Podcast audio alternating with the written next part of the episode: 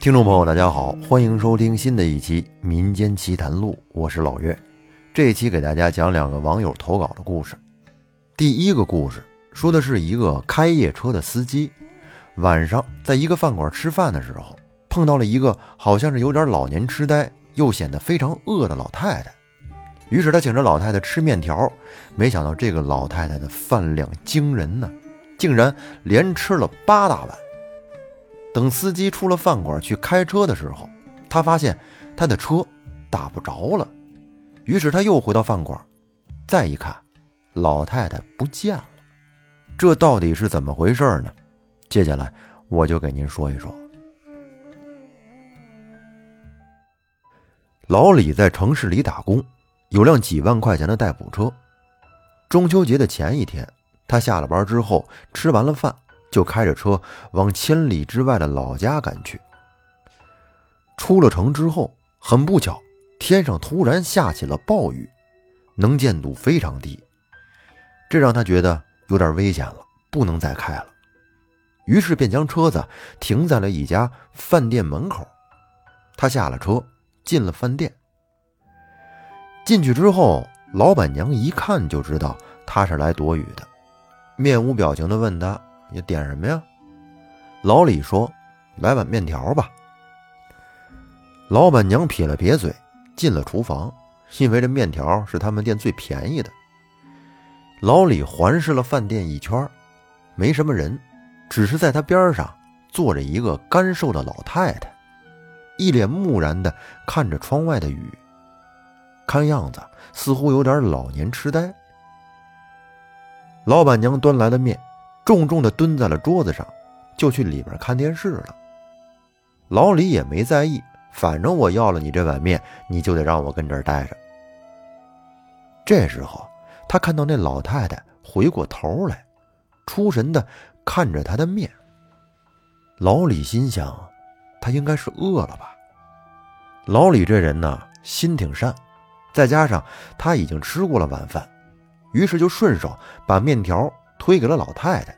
示意让她吃，老太太也是不客气，坐过来端起面就吃了起来，看样子是饿坏了，踢了秃噜的吃的非常快。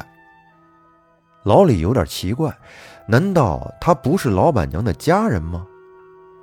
可是这大下雨天的，不是他家人，他又是从哪儿来的呢？本着多一事不如少一事的态度，他拿起手机跟他玩玩了一会儿，抬起头看老太太已经吃完了，正一声不吭地看着他，好像还想吃。老李就问：“说您还饿呀？”老太太没说话，点了点头。老李就叫老板娘再来一碗面。这老板娘很无奈，就怒气冲冲的又做了一碗面，完了又自顾自的去看电视去了。老李把面推给老太太，只见老太太端起面条，这回他看得仔细，不到两分钟，这碗面条又没了。老李说：“我的天哪，您老这饭量还真不小，您还饿吗？”老太太默默的点了点头。老李让老板娘又做了一碗面，老太太就又吃了一碗，最后。终于吃饱了，这老太太一连吃了五碗面，似乎还没饱呢，好像肚子是个无底洞一样，往里一倒就完事儿了。老板娘这电视剧看的也不踏实，老是被打断，气得不行，忍无可忍，一下子给老李端上来三碗面条。老板娘说：“我们店就这么多面条了，您再要也没有了。”老太太默不作声的，又将这三碗面条给吃了。这时候，老李反应过来，有点不对劲儿了。正常老太太哪有一口气能吃八碗面条的呀？再一想啊，老板娘来上面条的时候，她这目光好像都是看着他的，自始至终都没有看老太太一眼。难道？他看不到老太太。老李想到这儿，他头皮都有些麻了。看着外面的雨好像有点小了，于是便起身结账，出门就钻进了车里。可是他这一着车，却发现怎么都打不着火。不得已，又回到了饭店。这时他发现那个老太太不见了。老李很纳闷这大下雨天的，他能去哪儿啊？没办法，老李今天晚上只能跟这儿住下了。这个饭店呀，它是既有餐饮，还有客房。老李想着，等明天看看车能不能打着，要是能打着就走，打不着呢，再找地儿修车去。老李趁着老板娘登记的时候，就问老板娘：“刚才那老太太是什么人呢？”老板娘诧异的说：“什么老太太呀？哪有老太太？”我说：“你这个人可真是的，就算我态度不好，你也不能这么捉弄人啊！现在倒好，又弄出个老太太来吓唬我。”老李回头看了一眼，顿时他就愣住了。原来刚才老太太坐的地方。有一堆面条，就像是面条倒在地上一样，这让他全身的鸡皮疙瘩都起来了。拿着钥匙，头也不回的就进了房间。随后，他打开了手机，搜寻当地的新闻，果然在上面找到了一则事故新闻，说是有一个雨夜，有个司机载着自己的老母亲回乡，结果因为雨势太大。返乡的途中，车掉落了山沟，司机重伤，他老母亲去世了。而图片中的那个老母亲，正是那位饭量极大的老太太。老李看完了之后是冷汗直冒啊。这个时候，新闻滚动了一则最新的消息，说半个小时之前，因暴雨导致。二十多辆车发生了连环撞车。一看事故地点，正是老李要走的那条山路。等到第二天早上，雨停了，太阳出来了，老李很顺利的就发动着了车。昨天晚上也不知道是怎么回事，于是他开着车开了半个多小时之后，只见路边满是汽车的残留碎片。他不由自主的。打了个冷战，但同时又很庆幸，幸好昨天晚上没有走。于是他找地儿停下了车子，点了三根烟，插在了地上，默默的拜了几拜。第一个故事就是这样，接下来我再给您讲第二个故事。第二个故事是这位网友他领导给他讲的。他领导以前担任一所中学的校长，在这期间发生过一件怪事儿。当时他那所初中要盖一座新的教学楼，盖楼的地方本来是学校的一个操场，但是在打地基的时候，教学楼的四个角得打桩立柱啊，其余三个角都好好的，进展非常顺利。可等到最后东北角的时候，怪事儿就出现了。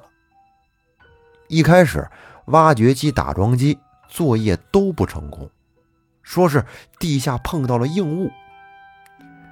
那个领导就是当时的校长，他知道操场底下是个石坡，所以也没多在意。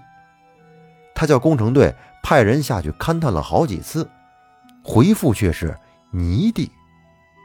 按理说，泥地应该挡不住挖掘机才对呀。这就有点奇怪了。第二天，他不在现场，去局里开会了，叫学校的副校长和主任过去跟进问题。谁知道，正要开始挖掘的时候，天空中突然乌云密布，就下起了瓢泼大雨，不一会儿就把那坑给淹了。去现场跟进问题的主任还有副校长。有一个算一个，都摔了个大跤，而且是去几次就摔几次。当天没有办法开挖，挖掘机即便是顶着暴雨工作，也只能是舀水的份儿，只能作罢。又过了一天，这回校长亲自带着校领导和工头一起去现场看一看，准备一鼓作气的把问题给解决了。可谁知道，刚到现场，天空中再次乌云密布，电闪雷鸣，豆大的雨点就像是从天上砸下来的一样。校长这时一阵狐疑，这可真是邪了门了。明明昨天的天气预报没有报说要下雨啊，今天他又特地的看了一遍，而且当地别的地方都没下雨，就他们学校暴雨倾盆。难不成学校头顶的天漏了？结果这天还是没有办法施工。到了第四天。天刚亮的时候，校长的手机就被工头打爆了。